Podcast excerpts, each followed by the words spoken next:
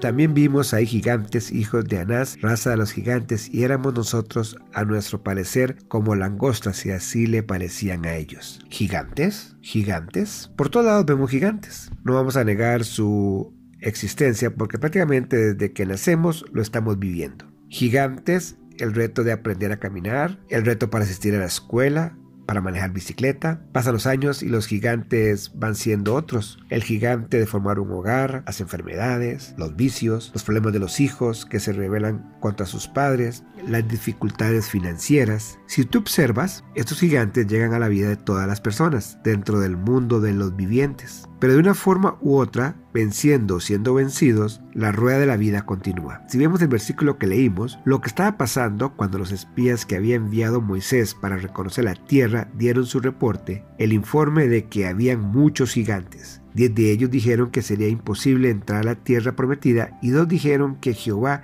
les daría la tierra. Los gigantes eran reales, existían y vivían en la tierra prometida, lo cual no iban a entregar fácilmente y la defenderían a costa de su propia sangre. Pensemos por un momento que hace unos cuantos días atrás, el pueblo Israel en el desierto no vio gigantes, pero en la tierra prometida sí había gigantes, esos que tú y yo vemos también en nuestra propia tierra prometida. Te das cuenta que es cierto, te percatas que cuando estabas en el mundo dominabas cualquier situación ya fuera con tus fuerzas o con tus influencias. ¿Y sabes por qué? Porque los demonios eran tus aliados y los gigantes no te ofrecían ningún tipo de resistencia. Por el contrario, te daban poder para avanzar aún destrozando el alma de las demás, engañando y demostrando que tú podías avanzar, aún pisoteando a los que se opusieran. Cuando ingresaste al reino de Dios, todo cambia, porque el infierno mismo y todo el sistema organizado de las tinieblas se vino en contra tuya, y entre más ofrecías tu vida al servicio de Dios, la posición se aumentaba más y más. Entre más fiel y obediente a Dios eras, más gigantes aparecían también.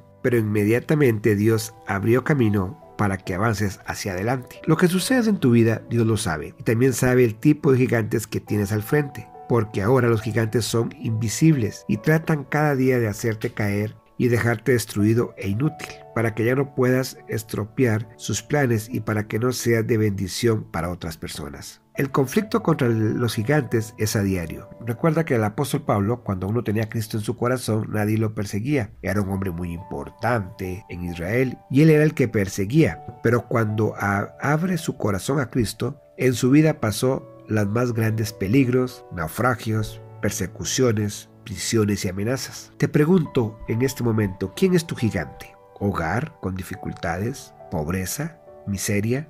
enfermedades, desaliento, desempleo. Estos gigantes tienen acorralado a millones de personas. Pero si tú crees en Dios y le obedeces, los gigantes serán destruidos, serán derribados y huirán de ti. Si te sientes mal herido, golpeado y ultrajado, alza tus ojos a Cristo y pronuncia lo siguiente. Aunque tenga vida, la esperanza en Dios está en mi corazón. La batalla no ha terminado.